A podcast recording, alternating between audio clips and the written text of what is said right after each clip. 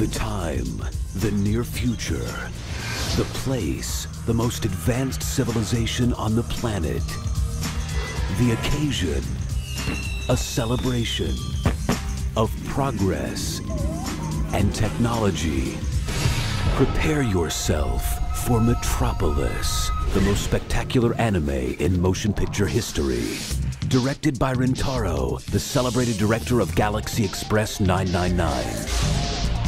Written by Katsuhiro Otomo, creator of the breakthrough feature Akira, and based on the classic manga by the godfather of Japanese animation, Osamu Tezuka.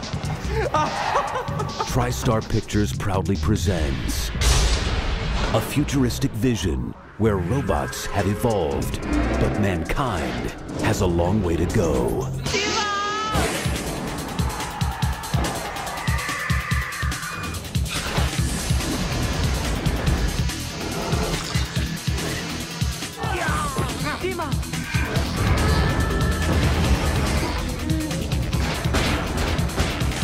Welcome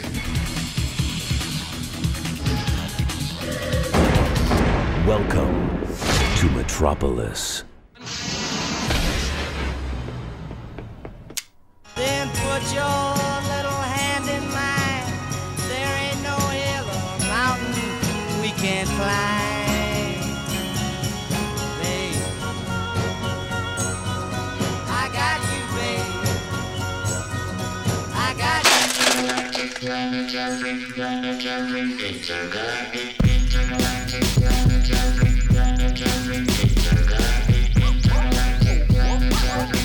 Et bienvenue sur les congrès de futurologie, 53e émission, émission de science-fiction proposée par l'équipe de programmation du festival Les Intergalactiques. Et aujourd'hui, oui, Non, j'allais dire, j'en ai entendu parler de ce festival, il paraît que c'est bien. un petit truc. un tout petit truc. Ouais, ouais, on- est là. Ok, bah, par Nico qui, qui va entraînant des pieds comme toujours. Hein, Nicolas Sébastien Landé, tu vas bien aujourd'hui Mais je vais très bien hein, cette belle journée. euh, Emmanuel Macron veille sur nous comme tous les jours et, et je me sens protégé. C'est ça le plus important. Bah, C'est très bien, en plus tu travailles en milieu scolaire, c'est ça Et, et je me sens protégé notamment grâce à la présence euh, charnelle, j'ai envie de dire, de Jean-Michel Blanquer. C'est ça, qui euh, avec un point médian, c'est ça Avec un point médian, Ouais, un, un point noir et un point virgule même. Voilà, donc euh, tout va bien, il est de retour, Nicolas Sébastien Landé, pardon, en grande forme comme toujours, et nous recevons aujourd'hui un invité. Le fossoyeur de film, bonjour. Ah, ça c'était en septembre. Ah merde. Il va être excité Euh. aujourd'hui, Nico, mais c'est bien, tu vas le faire la moitié de l'émission. de toute Vous façon, êtes donc, qui euh, du coup? Attends, mais on invite des gens. C'est- Vous êtes qui, monsieur? Eh ben, je suis euh, Hugo Amizé, Mr. Fox. J'ai une chaîne YouTube euh, consacrée euh, au doublage euh, et, euh, dans une moindre mesure, au cinéma et à la culture euh, web, YouTube et compagnie. Ok, c'est intéressant. Du coup, c'est sur euh, les, les, les doubles des acteurs, c'est ça? Non, pas du tout. Oh là là. C'est pas comme si tu me connaissais depuis deux ans et que tu me faisais la blague à chaque fois. Donc le doublage, euh, c'est ton ch- cheval de bataille? Ouais, tout à fait. Bah, c'est euh, tout simplement le, monde du doublage français. J'essaye un petit peu euh, maintenant de parler aussi de doublage francophone, donc le Québec, la Belgique, etc., qui, qui accouchent de choses très très intéressantes. Et bah, l'idée de la chaîne globalement, c'est de, vulgariser un petit peu parce que c'est un milieu pas du tout connu, pas du tout considéré, on va dire. Donc l'idée, c'est de casser un petit peu les images, de dire non, c'est pas des sous-comédiens qui euh, travaillent dans leur coin, euh, euh, qui euh, enregistrent des grands euh, films hollywoodiens entre deux bières. C'est pas du tout comme ça que ça se passe. Euh, j'ai fait quelques petits reportages, notamment un sur le, doublage du film Parasite, euh, qui était euh, qui montre assez bien à quoi ça peut ressembler un doublage. Et puis euh, aussi, euh, bah, tout simplement aborder le doublage de certains films, voir en quoi ils sont réussis, ratés, etc. Et, essayer de tempérer un petit peu le côté euh, la VF c'est toujours nul ou la VF c'est toujours euh, bien. Il y a, peut-être un juste milieu à trouver. Ouais, avec en plus tout un côté bah, euh, on va dire, euh, entertainment, euh, très inspiré de Norman fait des vidéos. J'arrive pas à le dire de manière sérieuse. Et qu'est-ce que t'as? Tu veux, tu veux qu'on se batte, c'est ça? Moi, je, Non, non. Et du coup, je euh, connais l'animal, là, je sais qu'il va être insupportable. Donc moi, j'ai baissé mon micro, je vous laisse faire, et j'attends une heure tranquillement parce que je sais que là, ça va être, ah, ça va être impossible à gérer. Donc Il a mangé du lion, je- je laisse- Ah oui, je sais pas, il, il est chafouin, des fois comme ça, il est, il est je sais pas, je suis là, je présente euh, Il est- l'invité. Non, euh, non, en tout cas, j'arrive pas à être sérieux. Euh, T'es chonchon. Tu veux qu'on en Super. parle un petit peu Non. Oublions le, les. En vrai, j'allais te lancer sur ta dernière vidéo, c'est tout sur le doublage. Je l'ai pas encore vu, euh, mais par contre, je suis très intrigué. Genre, on dirait vraiment, c'est quoi C'est t'as essayé de condenser euh, tout, euh, tout sur le enfin tout En ce fait, ça faut savoir. Ça fait, ça fait maintenant 5 ans. Euh, un peu plus même, que je fais un format qui s'appelle la FAQ du doublage. Et le but du jeu, c'est de répondre à toutes les petites questions que les gens se posent et qui nécessiteraient pas une grosse émission d'une demi-heure. euh, euh, des, des- des petites choses, euh, comment, comment travaillent les enfants, euh, comment on doit choisir quand tutoyer, vous voyez, etc. Ce, ce genre de, de- de questions. Et j'avais conçu un petit format de euh, 5-10 minutes pour répondre régulièrement. En plus, ça me faisait un format régulier pour ma chaîne YouTube, c'était bien. Parce que sur YouTube, faut être régulier. Sinon, l'algorithme, il n'est pas content. Euh, donc, euh, donc voilà, j'ai essayé de, de, de faire ce, ce petit format court pour répondre aux questions des gens. Le problème, c'est que euh, ben, les formats courts sur ma chaîne ne fonctionnent pas. Euh, les gens, ça les intéresse pas. Ils préfèrent regarder des grosses vidéos d'une demi-heure. Donc, euh, je pense que le public de YouTube est pas mal en train d'évoluer. Ouais, tu penses que ça a changé par rapport à autrefois? Ouais, ouais, ouais. Ty- Typiquement, tu, tu parlais en plaisantant de Norman. À, à l'époque de, de l'apogée de Norman, de Cyprien, etc., il y avait vraiment une, une comment dire, un format type. Il fallait pas faire plus de 10 minutes, sinon les gens, ils, venaient pas, quoi. Ça, les, embêtait. Aujourd'hui, on est à l'ère bah, du podcast, on est à l'ère des live Twitch. Euh, les gens, ils ont l'habitude de se poser euh, devant un programme. Euh, YouTube n'est plus le- l'endroit où on passe quand on a une demi-heure de libre entre deux heures de cours. C'est devenu euh, le, la plateforme devant laquelle on se pose en fin de journée, en rentrant du boulot. Je pense que c'est tout simplement le, le public de YouTube qui a vieilli. Et donc, euh, Mm. euh, YouTube prend les habitudes un peu de la télé. Donc, il y a des gens qui prennent une vidéo d'une heure pour la laisser tourner pendant qu'ils font la vaisselle, qui repassent le linge et tout. Et, euh, et quand on a plein de petites vidéos de 10 minutes, eh ben, ça oblige de changer toutes les 10 minutes et tout. Donc, j'ai essayé, comme tu disais, de compiler euh, Mhm. plein de petites vidéos qui faisaient 10 minutes, euh, et puis de compiler les questions les plus importantes, les questions qu'on me posait le plus, euh, typiquement les enfants, comment on devient doubleur, etc., les, les, les, les questions les plus récurrentes, et j'en ai fait un gros truc de, de plus de 50 minutes de mémoire.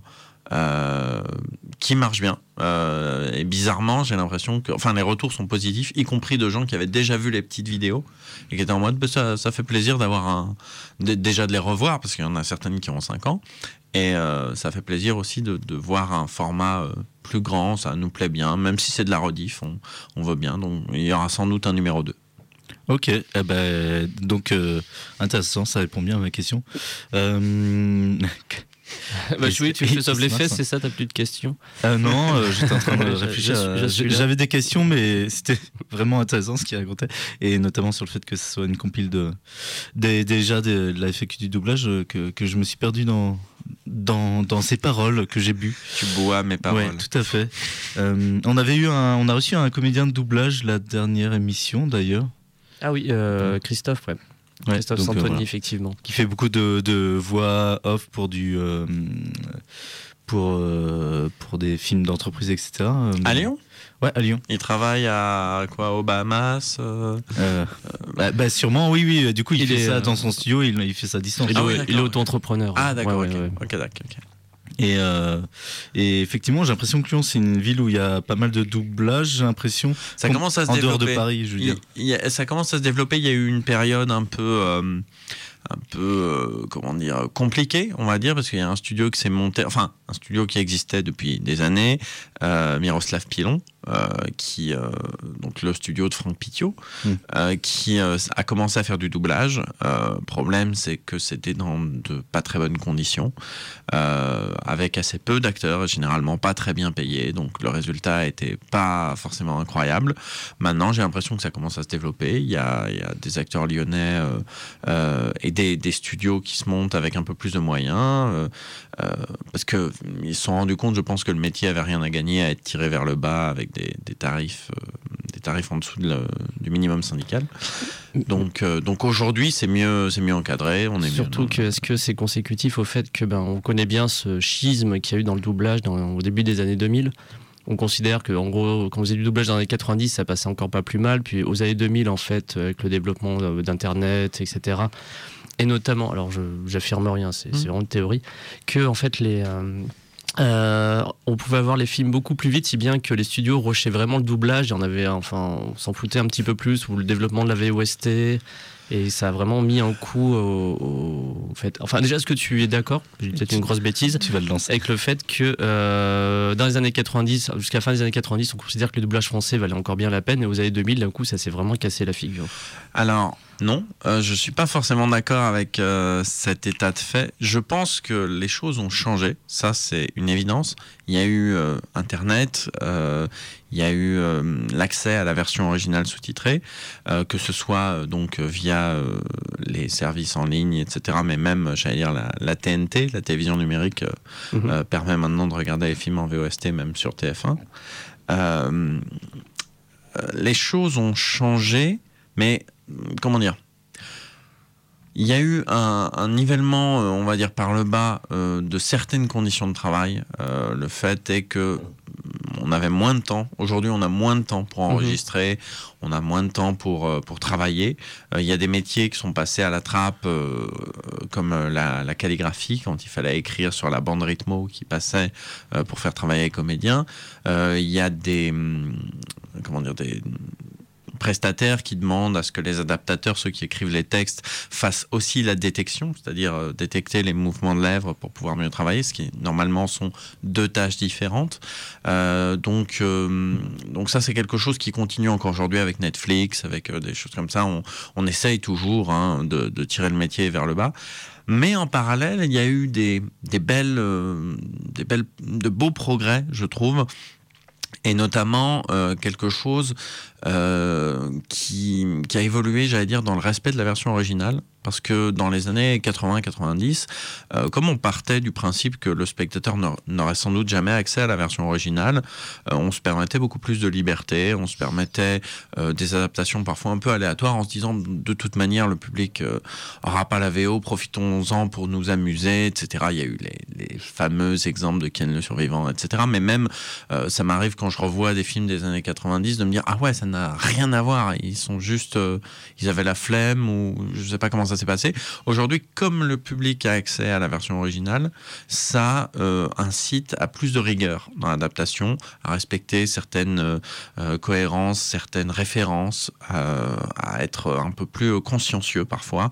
Et puis, ça donne aussi accès à la culture étrangère. C'est-à-dire que quand un adaptateur doit traduire une œuvre américaine et qu'il y a des références qu'il connaît pas ou ce genre de choses, eh ben aujourd'hui on a Internet, on a de l'entraide entre entre collègues avec des forums et des, des, groupes Facebook internes, etc. Les, les, les adaptateurs, les gens du métier communiquent beaucoup plus entre eux, se renseignent beaucoup plus sur ce qu'ils traduisent. Donc, si effectivement il y a eu des, des conditions, encore une fois, moins d'heures de travail, ce genre de choses, euh, euh, des conditions auxquelles le métier s'est adapté. Il ne faut pas non plus euh, euh, être, être négatif. Aujourd'hui, les, les comédiens qui commencent aujourd'hui, ils sont dans ce rythme-là. C'est comment dire, c'est, on s'est fait, on a pris le pli. Euh, et donc, ce, ce- cette dégénérescence de certaines conditions de travail, à l'inverse, on a eu aussi du mieux euh, euh, dans d'autres domaines, et notamment l'adaptation. J'ai fait une réponse très longue pour Non, un, mais c'est complet, c'est bien. Très c'était- une question qui méritait effectivement une- réponse développée. On pourrait dire une réponse compliquée à une question simple. Oui, notre concept Twitch du mardi soir. Un concept Twitch de, de Julien. Euh, D'ailleurs, tu as fait des- une série de vidéos euh, de calendrier de l'Avent il y a quelques années euh, pour euh, défendre les VF sortis après 2000 d'ailleurs. Oui, c'est ça. J'avais fait une, une série de vidéos euh, pour casser justement cette idée de le doublage c'était mieux avant. Et j'ai mis euh, 25 films, une par jour jusqu'à Noël, euh, 25 films qui avaient une excellente VF qui, qui valait le coup d'oreille. Et la condition que je m'étais mis, c'est que des films sortis après 2000. Donc il y a eu aussi bien des doublages belges qui sont très, euh, comment dire, très fins, des choses comme Shaun of the Dead. euh, Mhm. on a eu aussi euh, quelque chose qui- quelque chose qui n'existait pas du tout dans les années 80-90. À ce niveau-là, il y a eu un grand progrès. C'est le doublage des films euh, asiatiques.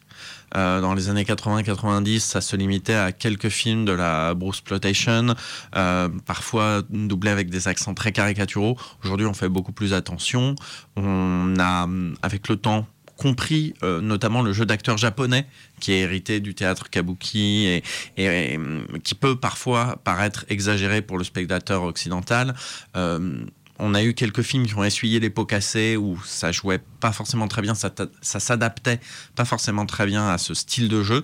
Mais aujourd'hui, on a, on a vraiment bien pris le pli et justement, j'en parlais, un, un film comme la dernière Palme d'Or, Parasite, enfin l'avant-dernière Palme d'Or, euh, a été très bien compris, très bien adapté et très bien doublé par des comédiens qui comprenaient euh, les subtilités. euh, bon, là, on parle pas du Japon, on parle de la Corée du Sud, mais euh, des subtilités d'un jeu d'acteur qui n'est pas le leur. Et puis, effectivement, il y a eu des, des- des pépites d'adaptation, des films comme The Social Network, qui était Mhm. mon, mon grand, mon grand numéro un. Euh, les comédiens sont excellents. Euh, on, parle beaucoup de Donald Renew, euh, qui est la voix de Jesse Eisenberg et qui est brillant dans The Social Network. Mais on a aussi une adaptation très très soignée et un, un travail sur sur les références et sur la direction artistique qui rend le film, j'allais dire, plus agréable à suivre euh, en VF qu'en version originale sous-titrée. Il est très bavard comme film. Voilà, c'est ça. Comme le film est très bavard, comme le personnage parle beaucoup, quand, quand on, quand on me sort, et comment dire, c'est un argument tout à fait valable, mais quand on me dit euh, que la VF passe parfois à côté de certaines subtilités du texte original, pour les gens qui regardent la version originale, moi je rappelle que sur, sur The Social Network, les sous-titres passent à côté d'encore plus de choses, parce qu'un sous-titre doit être concis.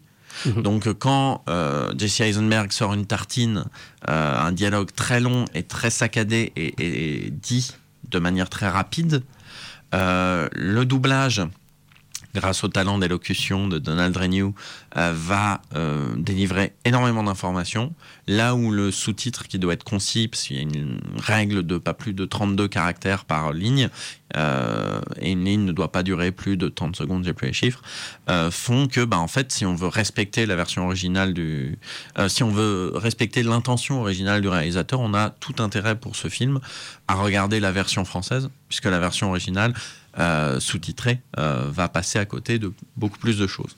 Ah bah, je- moi qui fais du sous-titrage souvent pour les festivals, euh, je confirme que euh, on est obligé d'adapter, euh, De synthétiser. et donc de synthétiser totalement une idée, de la remanier, de trouver une manière plus courte de dire les choses sans perdre l'intention, ce qui des fois est très compliqué et, et ce qui est mais là, là, il y a ce problème aussi pour le doublage, mais euh, évidemment l'adaptation des jeux de mots, etc.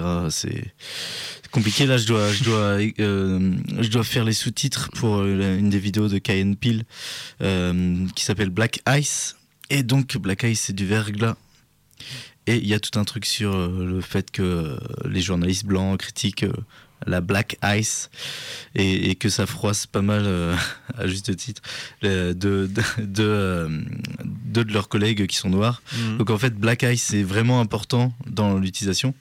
Et, et bon, je peux pas mettre verglas. Euh, Enfin, Mm. enfin, je vais peut-être mettre verglas, mais devoir euh, expliquer dans une ligne euh, en Ah, plus. ça, euh, c'est le truc à pas faire. Si tu fais du sous-titrage professionnel, euh, Ah bah oui. euh, cinéma, c'est euh, rigoureusement interdit. Ouais, bah, Et puis ça peut entraîner euh, quelques dérives. Il y a un, un mème rigolo euh, qui, qui circule beaucoup dans, dans le monde des, du sous-titrage, du doublage, etc. On, on s'est beaucoup moqué à une époque des, des fansubs, euh, des gens qui, qui sous-titrent bénévolement des animés japonais, etc. Mhm. Aujourd'hui, Mhm. ça se fait plus trop avec le, le simulcast et ce genre de choses.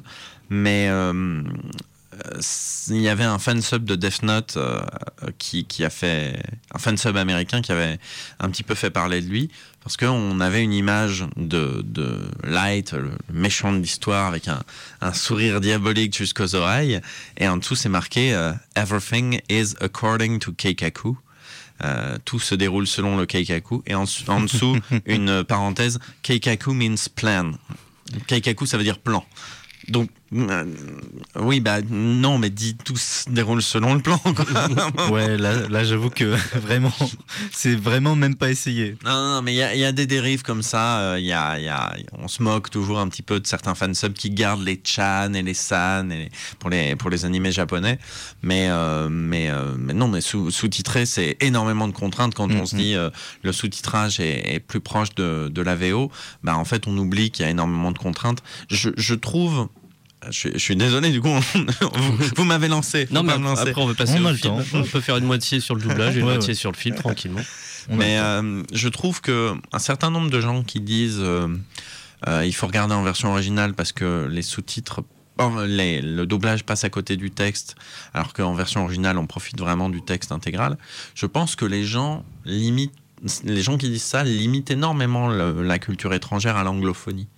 C'est-à-dire qu'ils ils partent du principe que comme eux parlent anglais et comme euh, la majorité des, œuvres étrangères qu'on regarde sont anglophones, euh, si euh, on parle bien anglais et si on regarde la VO, etc., les, les erreurs des sous-titres, finalement, on va les récupérer en entendant, etc.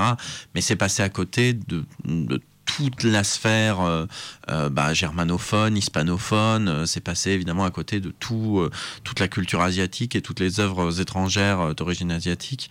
Ça, ce- cet argument ne tient plus. Donc, je, pense qu'il y a un certain nombre de gens qui méprisent la VF.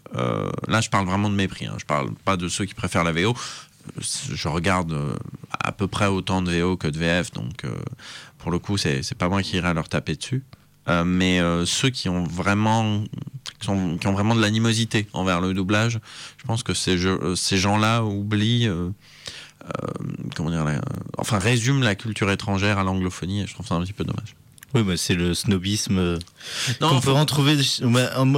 Moi, dans le milieu cinéphile, je pense, je trouve y a des fois il y a un snobisme sur la sur la VF, notamment sur ah ouais, tu avais regardé en VF, euh, ouais, ouais. Oui, On- et alors, enfin. on, on peut pas résumer ça au snobisme. hmm. Euh, mais euh, en fait, je, je pense qu'il y a aussi une, pas une sphère, mais une bulle, on va dire, euh, parce que dans les grandes villes, euh, et je le, je le constate à Lyon, peut-être vous avez vu que le, le UGC de Pardieu euh, a été restauré, etc., a changé. Et maintenant, il passe beaucoup plus de VOST. Oui, Euh, pour mon plus grand bonheur, j'habite à côté. J'avoue. Bah oui, mais le, le, le hic, j'allais dire, de, de ce système, c'est que du coup, les, les grandes villes, les grandes métropoles euh, se retrouvent euh, entourées de VO. Euh, on- les films sont diffusés uniquement en VO au Mhm. cinéma. Euh, quand on rentre chez nous sur Netflix, on regarde la VO, etc. Et du coup, en fait, ça crée une bulle euh, qui donne l'impression que tout le monde autour de nous regarde de la Mhm. VO et que la VF est, est- est délaissée. Et moi, je dirais pas que c'est du snobisme, mais c'est plutôt de la déconnexion. Oui, C'est des ouais. gens qui, qui n'ont pas forcément conscience du, du rayonnement encore de la version française aujourd'hui. Et comment dire J'entends parfois des gens me dire maintenant avec Netflix, les gens ils regardent plus de VF. Euh, Netflix avait donné des stats sur Stranger Things au moment de sa diffusion. Mhm. 80% des gens qui regardaient Stranger Things le regardaient en VF en France. Donc euh, il y a une comment dire il y a une idée reçue euh, qui comment dire qui est entretenue par certaines bulles. On est tous dans nos bulles de filtre, que ce soit notre entourage, notre notre lieu de vie, Twitter, Facebook, tout, tout simplement tout tout ce dont on vit, tout le microcosme dans lequel on vit, peut nous laisser croire que euh, la VO, tout le monde regarde en VO, que tout le monde est d'accord sur le fait que la VO c'est mieux, que plus personne regarde en VF. Et je pense que c'est pas vraiment du snobisme, mais plus de la déconnexion. Mais pour, en fait, pour tu- revenir tu- sur Pardieu, juste comme ça, pour faire cette courte parenthèse, en tout cas, ils font quand même pas mal de VF l'après-midi, je pense, un peu pour tout ce qui est famille, etc. Il y a, on en retrouve encore un peu, Mais il y a. mais, moins, mais vraiment rien à voir par Moi, j'ai voulu euh, retourner voir. Je suis allé voir euh, Matrix 4 le, le- le jour de sa sortie. Euh, bah, du coup, je crois que c'était à Pardieu, euh, en version française. Mhm. Je voulais revoir euh, Jean-Pierre Miquel, qui est incroyable sur Reeves. Si, si vous voulez aller voir euh, Matrix 4 euh, en VF ou que vous n'avez pas le choix, euh, que les ciné de chez vous, c'est que de la VF, n'ayez pas peur, allez-y sans crainte. C'est vraiment une excellente VF, la VF de Matrix 4. Mais, euh, mais du coup, j'ai voulu y retourner il n'y a pas très longtemps et maintenant, c'est plus que des séances VOST. Parce que je pense qu'elles sont que le soir, des trucs comme ça. Je, crois. Moi, je crois, je ne vais pas m'avancer. Mais je trouve ça dommage parce que c'est. euh, ben, après, on- comment dire, ça peut pas être le, le seul argument euh, pour défendre la VF, mais il y a aussi une question d'accessibilité. Mhm. C'est-à-dire que tous les gens qui ne savent pas lire ou ne savent pas lire le français, eh ben, la, la version française, ou qui sont malvoyants, ou qui sont dyslexiques, la version française, c'est une porte d'entrée à la culture pour eux. Tu, tu parlais d'accessibilité et en fait, tu as raison parce que euh, je, je résumais, j'avais un point de vue citadin, toi, là, sur, euh, sur ça, mais effectivement, aussi en campagne, il y a beaucoup plus de cinéma qui propose euh, la VF directement encore aujourd'hui, euh, ce qui est pas mal, du coup, euh, bah, enfin, c'est, là, c'est sans jugement de valeur. Et euh, ce qui fait aussi que beaucoup de gens euh, hors grande ville euh, voient plus facilement les VF aussi. Oui, oui, oui, il y a ça. Après, euh, moi, j'ai observé aussi que de plus en plus de cinémas diffusent de la version originale sous-titrée, y compris euh, en province, entre guillemets, euh, hors des grandes villes, hors des grandes métropoles. euh, tout simplement parce qu'aujourd'hui c'est plus facile techniquement. Ça c'est aussi euh, quelque chose à prendre en considération.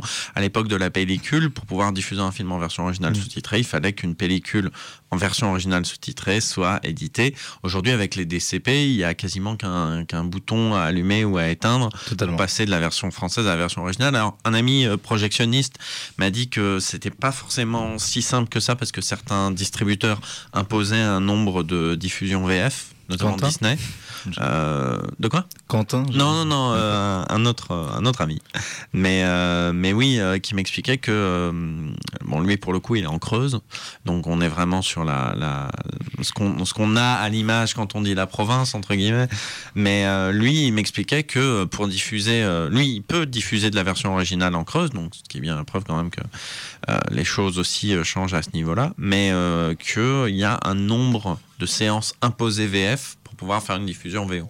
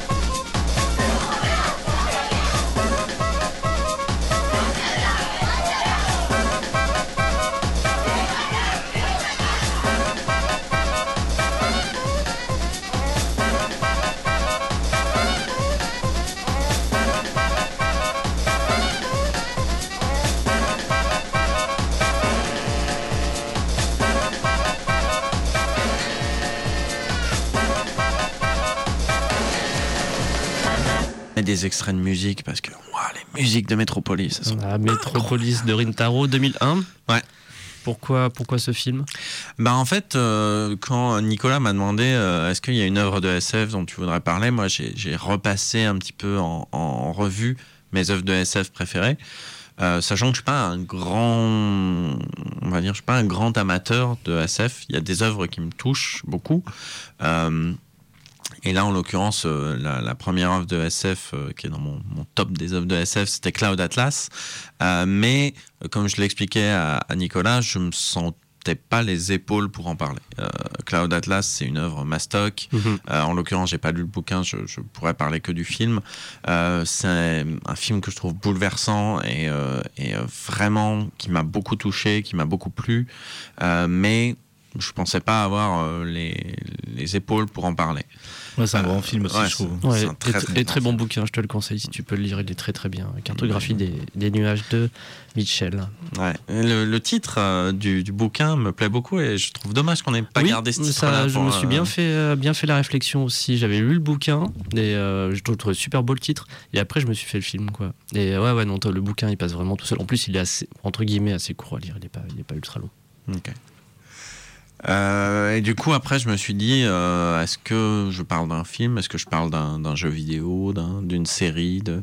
Et puis, je me suis dit, bon, on va rester sur les films. Il faut que ce soit un film, euh, un film chouette. Et il est apparu dans un flash, on va dire, le, le Metropolis de Rintaro. Je me suis dit, en plus, ce sera intéressant peut-être de pas le comparer, mais de faire des points d'accroche avec le Metropolis de, de Fritz Lang, parce que c'est vraiment deux œuvres qui n'ont rien à voir. Mhm. C'est quelque chose qui peut, comment dire, qui peut piéger même, j'allais dire, euh, quelqu'un qui voit euh, Metropolis euh, avec un design d'animation japonaise. Peut-être que le néophyte peut se dire, oh, c'est une adaptation du, du C'est Metropolis. de exactement ce qui m'est arrivé en 2001 quand je suis allé le voir au cinéma. Donc, euh, je ne fabule pas. C'est Oui, un raisonnement possible. j'étais, euh, j'étais, je- je- j'ai pas passé une meilleure séance de ma vie, pas parce que j'étais déçu, j'ai fait. euh, Mais ouais, ouais, il m'a, complètement décontenancé ce film. Et quand je l'ai vu, effectivement, je me disais ah Metropolis en mode, pas, pas une adaptation plan pour plan ou un truc un peu plan plan justement, mais une variation de Metropolis, surtout avec ce côté art déco qui reste, etc. Euh, mais, euh, mais oui, oui, il m'avait, il m'avait mis mis sur le cul en mode bon, alors ok. Et j'avais pas trop aimé sur le moment. Tu m'as dit que tu m'aimais pas. Soit notre Zemmour de cette émission, soit. Alors, euh, Zemmour aime des choses, je suis désolé. Les mauvaises, c'est tout. Non, mais le méchant, tu vois. c'est- c'est- C'est- c'est- Soit le Mais méchant. euh, après, euh, je comprends parfaitement qu'on n'ait pas accroché euh, au film, qui déjà a le, la patte graphique de Tezuka, qui, euh, comment dire, aujourd'hui peut faire dater pour un certain public. Qui Euh, est Tezuka Ouais. Osamu Tezuka. Non, mais c'est pour le- les gens. Ah, oui, mais c'est pour expliquer. c'est le mec qui a inventé le manga. Non, Ah bon Oh non, mais c'est, euh, je connais, je connais pas, je connais que son œuvre la plus connue, c'est Astro Boy, mais euh, euh, c'est, c'est une légende du manga euh, qui, qui est, qui est, euh, ouais, qui est, enfin, qui est, ouais, une légende qui a inspiré euh, euh, énormément de mangaka par la suite. Et il est, je pense, euh, je, je, je veux pas faire de mauvaises comparaisons, mais je pense qu'il est à, à la bande dessinée japonaise, ce que Moebius est à la bande dessinée euh, française. euh, Ouais, ça se chose dit. comme ça, quoi. Puis c'est un peu le papa des Mm. mangas, effectivement, je ça. pense pour tout le monde. euh, on, on- on nous le présente On souvent comme reconnaît ça. bien, on on reconnaît bien le, le- le type de personnage qu'il fait. Bah, bah, moi, quand j'étais bébé, moi, j'étais fan d'Astro le petit robot. C'était ma, c'était mon dessin animé préféré.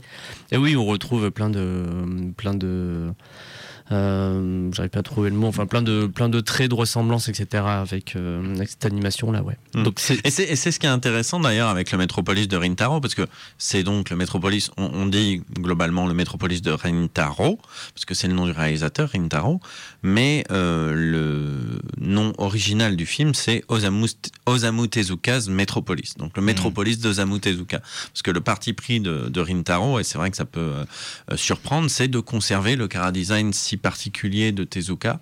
Donc les personnages sont les personnages euh, dessinés par Tezuka, puisque Mhm. donc à la- euh, pour expliquer, euh, Metropolis de Rintaro adapte le manga papier de Osamu Tezuka qui s'appelle Metropolis, et donc il a fait le choix de conserver ce ce chara design euh, tezukien.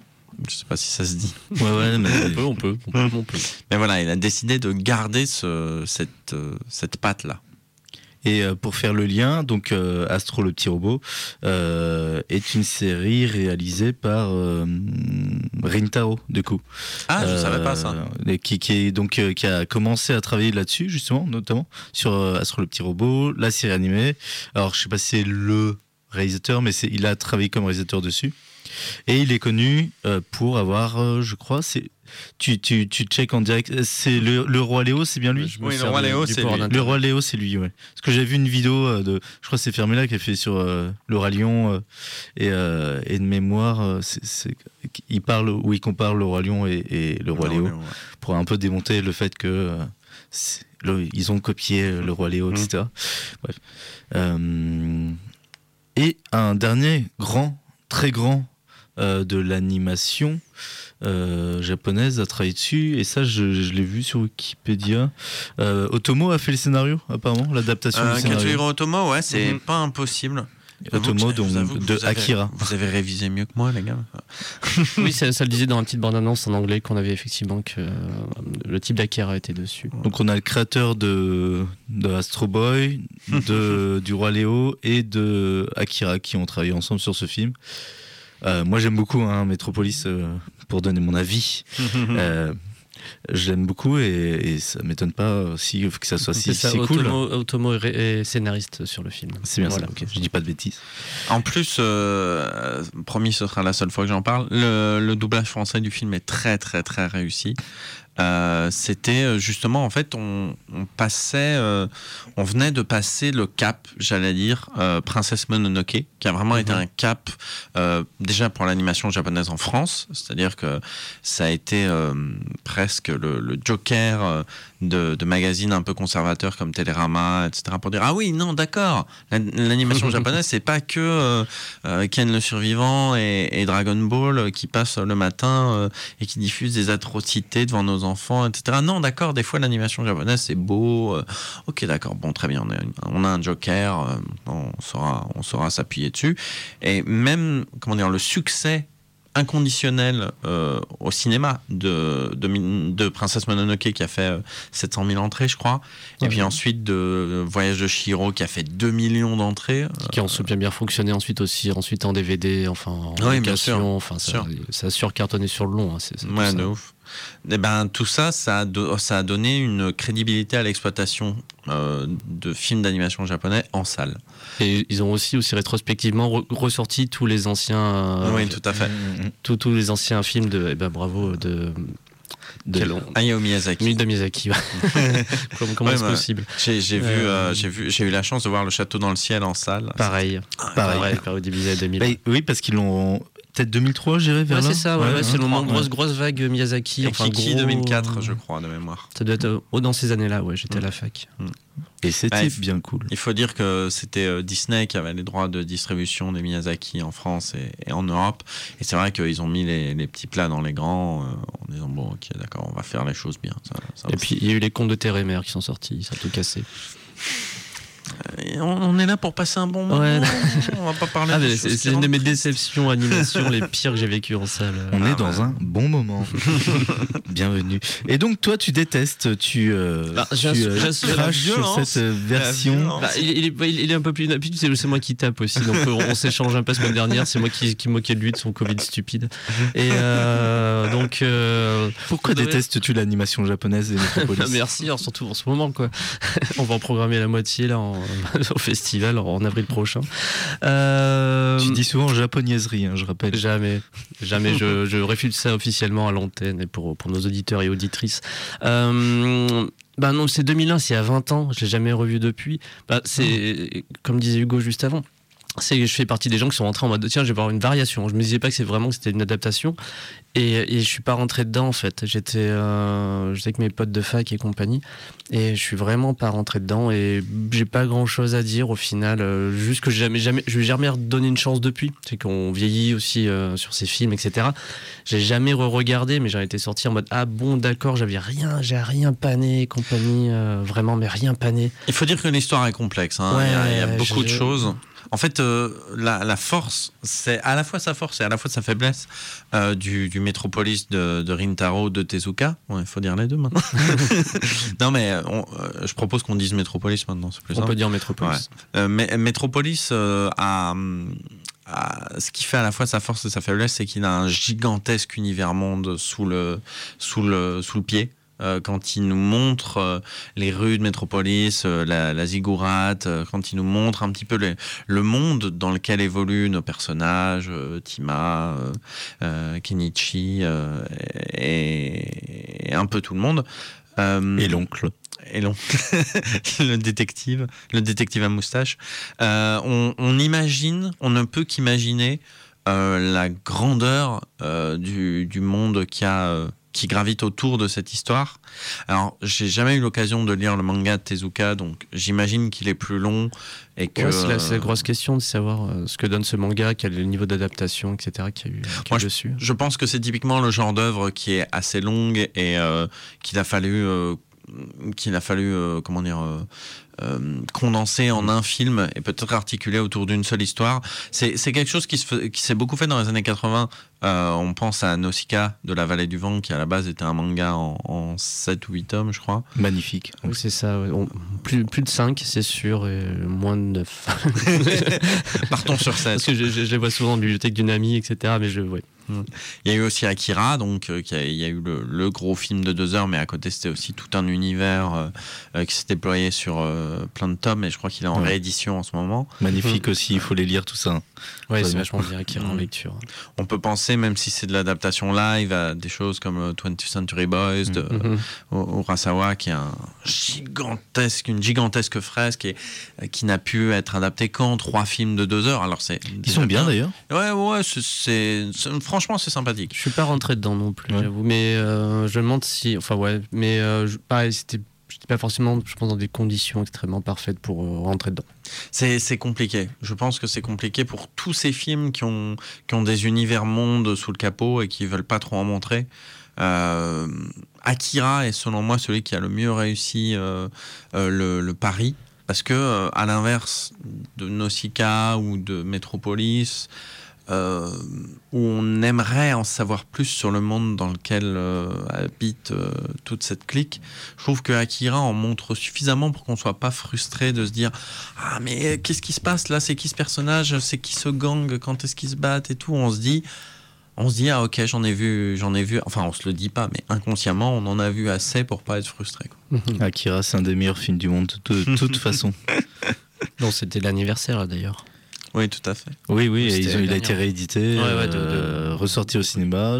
D'ailleurs, c'est ce que j'ai manqué, mais, Oui, pareil. J'étais très mais déçu. dommage, ouais, parce que pour le coup, là, vraiment, ça m'aurait plu. Tu l'as revu, toi Ouais, je l'ai revu, euh, euh, je l'ai revu et c'était, c'est effectivement assez formidable. En l'occurrence, j'ai fait une vidéo dessus parce qu'il y a eu deux doublages, enfin deux doublages. En doublage d'ailleurs à l'époque. hein. C'était VHS et compagnie, je crois, en mémoire. hein. En fait, la VF d'époque est vraiment très très réussie. Ok, ouais. il, y a, un- c'est ce que il y a- je- il y a eu un gros travail. euh, on était vraiment dans une période où on se disait, puisque ça sort au cinéma, autant mettre les petits plats dans les grands. On a Jenny Gérard qui a dirigé le doublage. C'était la fille qui a, qui a monté les équipes de South Park, Les Simpsons, Retour vers le futur, Batman. Donc on est sur la légende du métier. Mhm. Euh, et euh, comment dire? On a un super casting. On a euh, euh, des gens comme Mathias Kozlowski qui démarrait dans le métier et qui fait euh, Canada. Ouais, Canada. Et euh, on a euh, Piraté, Doc de Retour vers le futur, qui Ah. fait euh, le, le général. On a plein, plein, plein de, de, de, de gros noms du doublage qui ont bossé là-dessus. Céline Monsara. euh. et euh, le truc, c'est que l'erreur, on va dire, de cette VF, euh, c'est euh, de s'être basé sur des textes anglais, comme c'est souvent le cas pour l'animation Mhm, japonaise, oui. parce qu'on a peu de traducteurs qui travaillent depuis le japonais. Mhm. On en a, mais on en a peu. Euh, du coup, souvent, on travaille à partir d'une adaptation euh, anglaise. Et là, en l'occurrence, euh, il s'agissait d'une adaptation américaine, ce qui fait que les Canada étaient prononcés Canada. Et Ce qui fait que dans la première VF, euh, Canada s'appelle Canada. Alors, 95% des gens s'en foutent parce qu'en réalité, euh, ça reste, euh, ça change pas l'essence du personnage, ça change pas sa personnalité. Et quiconque a lu le manga sait que bon bah en fait, il s'appelle Canada, il y a une petite erreur et c'est pas la fin du monde. Mais euh, visiblement, ça, ça stressait l'éditeur en France, d'Ibex, qui a donc décidé de faire une, VF remasterisée entre guillemets, où tous les euh, tous les ont été réenregistré pour faire Canada et quelques petites erreurs euh, de ci, de là corrigées. Donc on pourrait se dire, yes, trop bien, trop cool. Sauf que ça a été fait à l'arrache et du coup, on entend les, les coupures. On entend les coupures, Ah ouais, on entend les, les, les différences de micro, on, on entend. Ça, ça fait vraiment. euh, euh, ça fait vraiment. euh, tu, je, attention, je simule. hein. tu sais, tu sais qu'est-ce qu'on a fait, toi et moi? Canada. on a vécu des choses ensemble. Voilà, donc on, on entend. Euh, J'ai des gens qui sont allés voir au cinéma et qui m'ont dit c'est insupportable parce qu'on entend, on entend même des clics. On entend des Ah, ça pique. donc euh, ça a rendu l'expérience de la ressortie remasterisée détestable pour certaines personnes. Fort heureusement, si vous avez le Blu-ray ou, ou même le DVD, euh, la version française d'origine reste accessible Ah, trop bien. en deuxième piste. Mais tu parlais de ça, ça me fait penser à Star Wars où, les gens s'y sont accommodés, mais où les erreurs sont encore. Enfin, où les, différences sont encore plus grandes. Bah, pour Star Wars, d'autant plus rigolo que quand je pensais ma bibliothèque municipale quand j'étais jeune moi, euh, je, lisais les, vulga- enfin, les novélisations de, Star Wars et ils écrivaient C3PO, genre tout attaché C et T, enfin C3PO et plein de trucs comme ça. Enfin vraiment c'est genre ils ils transformaient en mots français euh, des. Luc euh, marche au ciel. Ouais, c'est ça. Bah, c'était, c'était ça. Il a, je crois que la première édition, on était un peu sur des trucs comme ça. hein. Enfin, euh, Il y a euh, énormément Chewbacca, de choses. euh, mais, Il y a énormément de choses à dire sur la VF de, sa- de Star Wars. Je le ferai jamais parce que c'est euh, un gros, un, Un gros bordel. travail. Mais il y a Elle est attachante. Elle est attachante. Elle est attachante et Oui. et il y a, il y a quelqu'un qui a fait une super vidéo sur le sujet que je vous recommande, euh, Publius Caedus. Il a fait une VF, euh, une vidéo qui s'appelle La VF de Star Wars est-elle mauvaise? Euh, en expliquant tout- tout ses- toutes ses qualités, tous ses défauts. Et effectivement, euh, même à, à l'époque de l'épisode 1, euh, Chewbacca s'appelait Chic Tabac. c'est ça, Chic. Même, dans, dans le bouquin, c'était vraiment ça. Je pense qu'ils avaient pris les, les notes des traducteurs un peu comme ça pour le transformer en, en bouquin. Je sais pas trop ce qu'ils avaient fait, mais genre, j'avais, bloqué dessus. Je devais vraiment être jeune. Je devais avoir 11 ans, je sais plus trop quoi. Et euh, voilà. On a tous des traumatismes. Ouais, c'est après coup je me suis rendu compte. Je suis, ah mais d'accord, je comprends. Ils ont traduit ça, enfin ils ont écrit ça comme ça, mais ça n'a aucun sens. Et euh, À moi, à 11 ans, je découvrais Metropolis, du coup. bah, Metropolis, du coup, je l'ai revu et en VF cette fois. Euh, et elle est bien, ouais, elle Ouais, est vraiment très, bien. Très, très bien. Euh, les voix me sont très familières, donc euh, Ah, on pas, a Donald, Donald Renew, Renew, qui fait le, ouais, le qui fait personnage principal. Kenichi. Euh, le- L'oncle, alors, tu, tu parlais de l'acteur? Euh, oui, c'est Pierre Bâton. Et il a fait quoi? C'est un, c'est un grand. Alors, j'ai pas, j'ai pas Wikipédia Ah, sous je- les yeux, mais euh, c'est une, c'est une voix euh, qui, qui, qui a, qui a, qui a, qui a, qui a marqué euh, l'oreille de beaucoup de gens. Et je pense que quand ils l'entendront, ils disent Oh, mais oui, j'ai déjà entendu cette voix. Ouais, c'est ça. Notamment Totalement. le Club Dorothée, euh, etc. C'est, c'était vraiment un grand comédien. Dans, on a Pierre Dourlan, on a Alexis Victor euh, dans le rôle de Rock. Euh, Alexis Victor, aujourd'hui, c'est la voix de Bradley Cooper, c'est la voix de Ethan Hawke, c'est. c'est mais à l'époque, c'était un de ses premiers travaux. Il a fait Branded. De qui Il a fait Branded de Peter Ah oui. Pierre Bâton, ouais, ouais, ouais, tout à fait, au nom du Seigneur, je vous père- batte le cul. Oui, c'est ça, ouais, c'est. Eh oui. je suis dessus. Ok. Midnight Run, Superman 4, L'aventure intérieure, Le jeu de la mort, Le parrain 2. Il faisait euh, Iman Ross, euh, Lee, Hmm. Strasberg, pardon. Euh, Hook aussi. Voilà, World. Ah, Ouais, il a dis donc, fait- Hook, euh, je- j'ai- la liste. C'était un gros nom de, de, de l'époque, euh, Pierre Bâton. Et, euh, Et c'est très agréable en fait euh, à écouter. euh, Ça, ça, euh, je l'avais pas vu depuis très longtemps. euh, donc, euh, contrairement à d'autres personnes, j'ai fait l'effort de. je le pense que je vais le revoir. re-regarder. J'ai pas eu le temps entre. Parce que je- tu m'as dit ça sais, hier on- et entre on hier su tard. aujourd'hui, j'étais sous l'eau, donc j'avais prévu. Je me dis, il faut que je me trouve un temps pour le mater, sûrement fois deux, pour vraiment Ah trouver le temps. Non, mais c'est débile, je sais, mais à des moments, faut, faut- enfin, t'as- enfin, c'est con, mais tu, tu, tu compresses ton temps, quoi. Mais, mais Hugo, du coup, quel, quels sont, quel est ton affect par rapport à ce film? Moi, je l'ai découvert en DVD. Je ne l'ai pas vu au cinéma, mais c'était un des premiers DVD que j'ai acheté. Euh, parce qu'à l'époque, on avait encore des cassettes. Oui. Oh mon Dieu, les cassettes. Je suis vieux. mais, euh, mais oui, euh, c'était le premier DVD qu'on achetait parce qu'il est sorti qu'en DVD à ce moment-là. Euh, on commençait petit à petit à transformer l'industrie du support physique. Et, euh, Et euh, je l'ai découvert euh, sur, euh, sur la petite télé de mes parents, j'avais 11-12 ans. Et je, pense que ma mère, qui à l'époque était lectrice de Télérama, s'est intéressée à ce film, tout comme elle s'est intéressée au, en son temps à Princesse Mononoke. Mm. Euh, c'est- j'ai j'ai la chance, j'en suis conscient, j'ai la chance d'avoir euh, des parents qui, qui Prof Non, pas prof, pas prof du tout, mais qui s'intéressaient euh, qui s'intéressaient à, à l'évolution, on va dire, de- du monde culturel et qui se disaient, plutôt que de regarder Pokémon le matin, peut-être on pourrait lui montrer de l'animation japonaise de qualité. Et donc, j'imagine que Metropolis, en tant que film adapté de Tezuka, a été un peu mis en avant euh, par les sphères euh, un peu euh, culturelles. Euh, donc, euh, je me suis retrouvé avec ça entre les mains. Premier, première lecture, j'ai rien compris. Euh, parce que, comme tu le disais, c'est c'est un- une œuvre touffue. Oui, c'est ça. Ah, moi, je trouve pas tant. Je la trouve très, très, très, très simple dans l'histoire, Alors, dans l'histoire, oui. mais très foisonnante. Mais tu vois, par exemple, il y a- beaucoup de scènes où euh, Médor, le, le robot euh, qui est détaché pour aider euh, l'enquête, euh, a des tartines de texte pour expliquer le contexte politique euh, du, du film. Et c'est vrai que ça, quand t'as 11 ans, t'es en mode Wouah, je comprends rien. Et puis, bon, voilà, le temps passe, ça reste un des DVD de ta DVD Tech, et comme t'en as trois, bah, tu les regardes en boucle.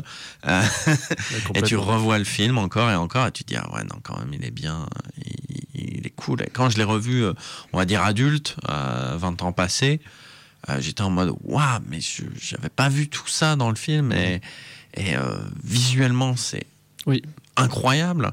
Euh, comment dire, artistiquement, c'est très fort. Les musiques sont merveilleuses. C'est des pépites de jazz moderne. C'est vraiment. euh, euh, c'est et en plus c'est comment dire c'est pas le, Mm. le type de, de BO la plus commune euh, dans J'ai regardé une petite vidéo qui, qui parlait du film, histoire de quand même le remettre un peu en tête, etc. Et qui euh, comparait un peu cette musique à celle de La Planète Sauvage aussi, qui a aussi une petite musique jazzy, etc. Sans dire que c'était Un la même chose, etc. un. Mais il disait, c'est rare qu'on voit ça dans des films de science-fiction. Et un des exemples qu'on avait, c'était La Planète Sauvage. Donc, euh, Mm, C'est un vrai. film très européen, enfin très non, très occidental euh, aussi dans le sens où euh, bon déjà Tezuka était très fasciné par euh, par bah je sais pas si c'est l'Occident ou l'Amérique. ou, ouais l'Amérique hein, pas mal.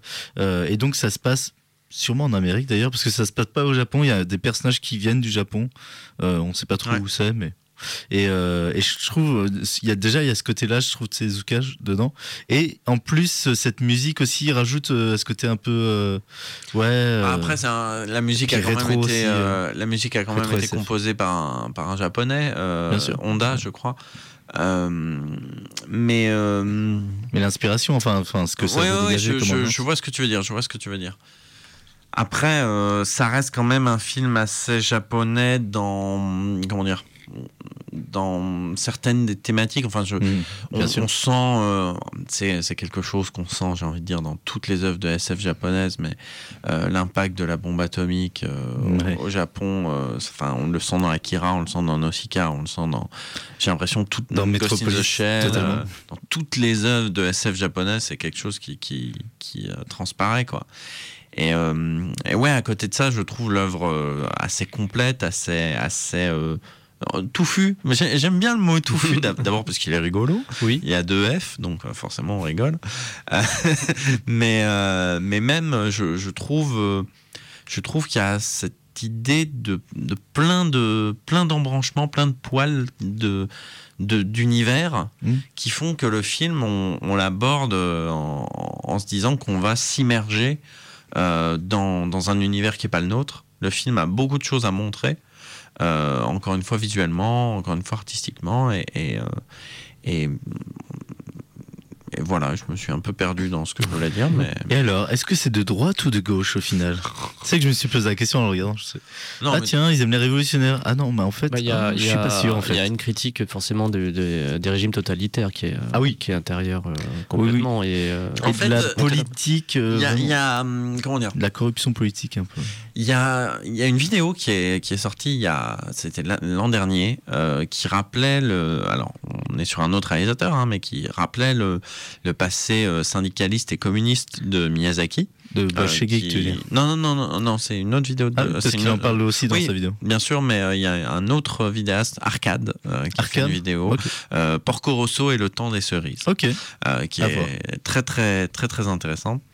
Et euh, et euh, ouais, euh, il y a dans les films de Miyazaki euh, un amour de la révé- de la révolution, Mm. mais qui est en même temps montré comme euh, qui, est, qui, qui est montré avec mélancolie dans le sens que c'est un, un espoir euh, un espoir perdu. Il y a un côté euh, pas fataliste, mais un côté euh, pessimiste sur le, le- la possibilité encore d'une révolution euh, prolétarienne, pour, euh, pour prendre des, vraiment des mots, euh, des mots forts. Je pense que Metropolis est un petit peu aussi de cette veine-là. C'est-à-dire que Hmm. il nous montre les germes d'une révolution. Euh, il nous les montre avec beaucoup de bienveillance, ce qui fait que pour répondre à ta question, moi je pense que le film est quand même plutôt de gauche, Euh, même si au final euh, ça amène des choses moins gaies et que encore une fois cet espoir est un peu gâté, gâché, Hmm. euh, mais c'est comment dire c'est quand même montré comme quelque chose de négatif que, que, que, que cette cause ait été perdue. Et au final, ce qui est vraiment critiqué, pointé du doigt dans, dans Métropolis de, de Rintaro, c'est la mégalomanie, c'est euh, la- la- l'autoritarisme, c'est la, la volonté de, de, de mondialiser à tout prix, etc. C'est pas, c'est pas pour rien qu'il est régulièrement fait référence à la tour de Babel dans, dans Tout le, à fait, oui. dans, dans La. La ziggourate. Ouais, ça me revient. Et, mais, mais cependant, euh, les, les révolutionnaires sont aussi montrés comme des gens aveuglés par la haine, euh, à la haine de l'autre, donc quelque chose un peu qui renvoie à l'extrême droite, euh, avec cette haine des robots. Du populisme, je pense, tu veux dire. Bah, la haine de l'autre, pour moi, je le rapproche de l'extrême droite. Après, c'est mon point de vue de gaucho, j'imagine. Mmh. Mais euh, en tout cas, là, c'est vraiment ce côté-là où on déteste les robots, on les détruit euh, sans se poser de questions. Et là où euh, un Kenichi, lui, il va être dans, dans le progressisme, il est woke avec les robots. Non, bref, il y a- en tout cas, ce qui est bien, c'est que c'est comme toujours dans ce genre d'œuvre très nuancé, euh, avec plein de pistes justement de réflexion, euh, sans en vrai pas avec tant de prise de parti, mais justement euh, euh, avec des constats, etc. Sur, euh, et qui renvoie à pas mal de situations bah, du monde moderne à chaque fois, vu que ça, c'est des choses qui existent toujours. Euh, voilà. Ouais. Moi, je me le suis revu Ouais, hier ouais, soir. c'est c'est- vrai que mais après justement comme tu dis le, le, le regard euh, c'est c'est comment dire on peut dissocier le regard qu'il a sur la révolution et le regard qu'il a sur la sur les révolutionnaires C'est vrai. Euh, je, je pense qu'effectivement on peut dénoncer le, le racisme anti-robot et la haine aveugle de certaines franges de la population et en même temps euh, montrer leur, leur caractère révolutionnaire je pense que Oui, oui, non, non, mais Euh, tout à fait, ça fait sens. Et, et ça montre effectivement le. C'est un portrait tout en nuances. Ouais. En, en cela, euh, je, je pense que le, le film est euh, respectueux de l'œuvre de Tezuka, qui est, qui, qui est en- encore une fois un mangaka hyper. euh, Ça, en fait, ça, ça pose surtout une question par rapport à ces années de production, entre quand a été fait le manga et quand a été produit le film. Et aujourd'hui, enfin, on a forcément un gros laps de temps. Il y a, il y a déjà 20 ans entre aujourd'hui et, Et Metropolis et de Metropolis. Rintaro, ouais. ouais, c'est ça. Donc ça fait déjà. Ouais, parce que le manga. c'était même avant, enfin ça, ça a été forcément produit avant les attentats du 11 septembre, des choses Mm. comme ça. Euh, je peux pas répondre à ces questions, c'est vraiment des, des questions ultra ouvertes, mais euh, Bien sûr. Non, euh, le, en, en tout cas, encore aujourd'hui, il reste euh, pertinent, euh, il reste euh, beau et, et jamais vraiment très beau en fait. Euh, Il y a un point de qui rend le film moins beau, c'est euh, et je pense que ça t'a piqué les yeux au début du film. Déjà, le titre est pas très bien. Enfin, c'est un peu dégueulasse la façon dont ils amènent le titre et euh, très cheap au début. Je On a l'impression que ça va être très cheap. avec un peu de 3D mise parce que c'est le balbutiement du début de mettre de la 3D euh, dans des films d'animation japonais. Je pense que c'est un, peu dans les débuts quand même. Et les Ah, premiers Final plans, Fantasy était Ouais. sorti à peine un an avant. quoi. Ouais, les, Ah oui. les- plans étaient pas, les plans, les premiers plans, on a un peu peur. Et en fait, très vite, on est ramené à la beauté euh, de, ces, de cette 2D, euh, avec toujours un peu de, des fois des vaisseaux en 3D, etc. Mais il y en a peu. Et en tout cas, je, voilà, si des gens regardent le film, euh, et le lance. Faut pas avoir peur des premiers plans. Euh, Bah, les premiers plans font surtout référence au Métropolis de Fritz Lang. aussi, bien sûr, sur le, bien sûr. Et là, d'ailleurs, on y euh, pense beaucoup. Moi, j'y, je, je, pensais même pas à ce côté daté. Pour moi, c'était assumé dès le début, c'est-à-dire euh, Mhm. de se dire, euh, ben oui, on fait référence à, on commence à, par assumer notre titre et, et euh, rappeler euh, le, parce que le, le Métropolis de, de Tezuka, euh, genre le, le manga, est né euh, en, comment dire, euh, comme réponse presque au Métropolis de Fritz Lang. Donc, euh, c'est normal que les, les deux films se répondent. Moi, je, je trouve pas ça euh, cheap en fait. Euh, moi, je, je trouve ça au contraire plutôt, plutôt plus référencé que cheap. Le titrage, tu veux dire, le, de Metropolis? Ou euh, carrément euh, le. Je me rappelle plus du titre. Ouais. Non, non, euh, après, moi, je parlais, ouais, sur les, la 3D, en tout cas, il y a vraiment une, euh, un essai de mélange de 3D et 2D au début, euh, qui peut un peu déconcerter, mais qui est pas si prégnant sur la suite du film. Oui, c'est ça parce que j'allais dire, je me rappelle plus trop. Ça, Ouais, bah oui, mais parce que c'est vraiment sur les premiers plans. Et puis des fois, il y a des vaisseaux en 3D qui passent, mais là, ça passe. Vraiment, au début, ça peut faire un peu peur, mais moi, justement, c'est pour dire, non, le film est très beau. Ah, le film Et est il faut magnifique. pas, euh, voilà, faut Le- pas s'arrêter à, à ces premiers plans. Si on en parle encore aujourd'hui, c'est quand même que le film est passé, euh, est passé au-delà de, de ce genre de considération. Le film est magnifique.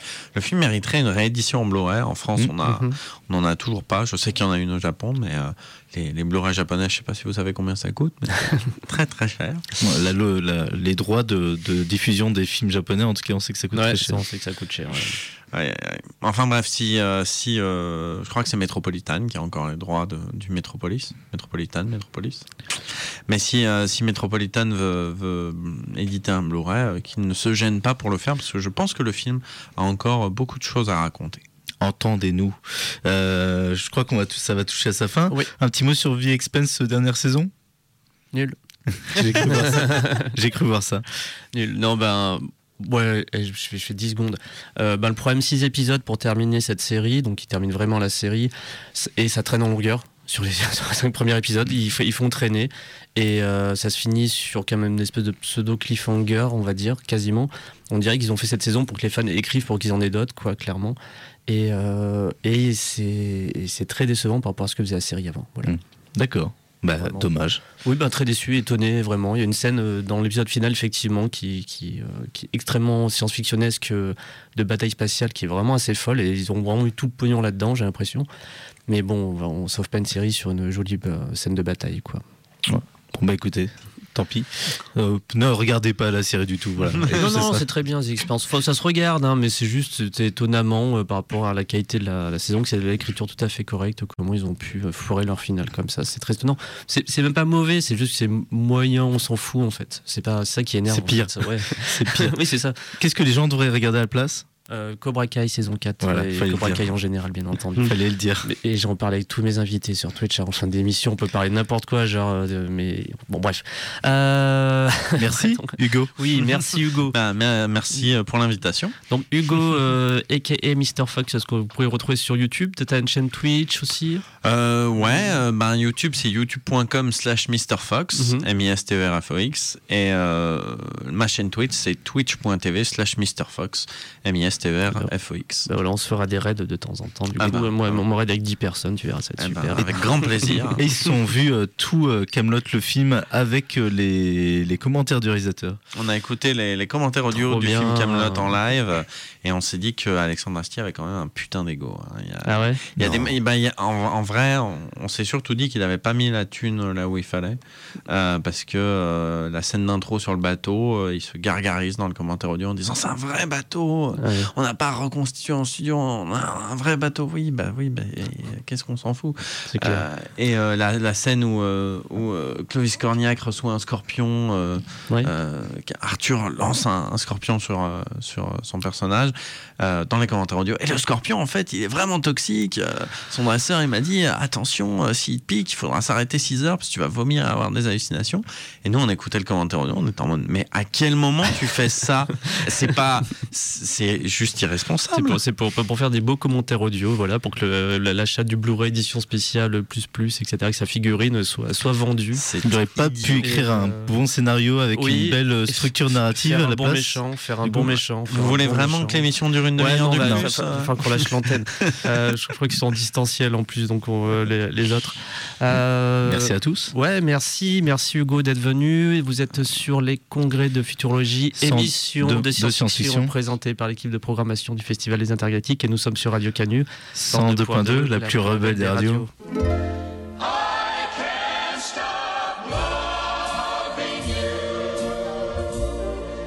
I've made up my mind to live in memories of the lonesome time.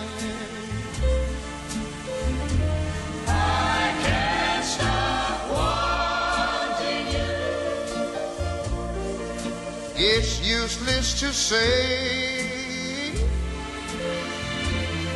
So I'll just live my life in dreams of yesterday. Those happy hours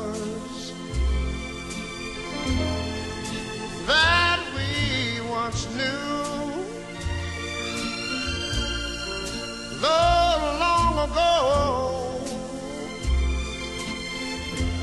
it still make me blue. They say that time heals a broken heart, but time has stood still. Since we've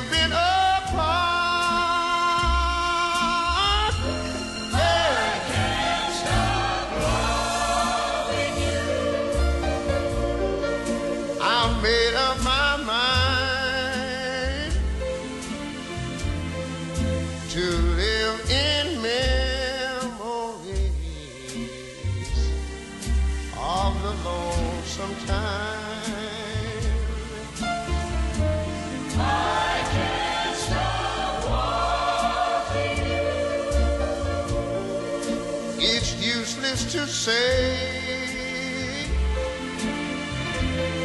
So I'll just live my life in dreams of yesterdays. Those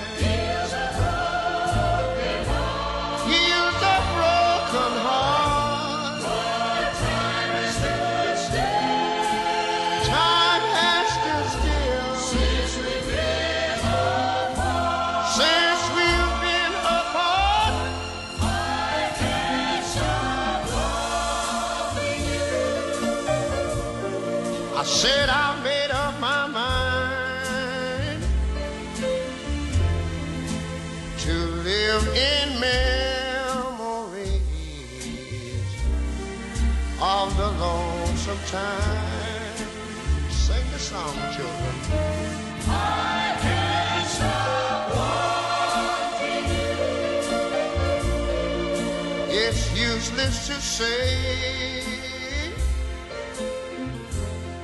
So I'll just live my life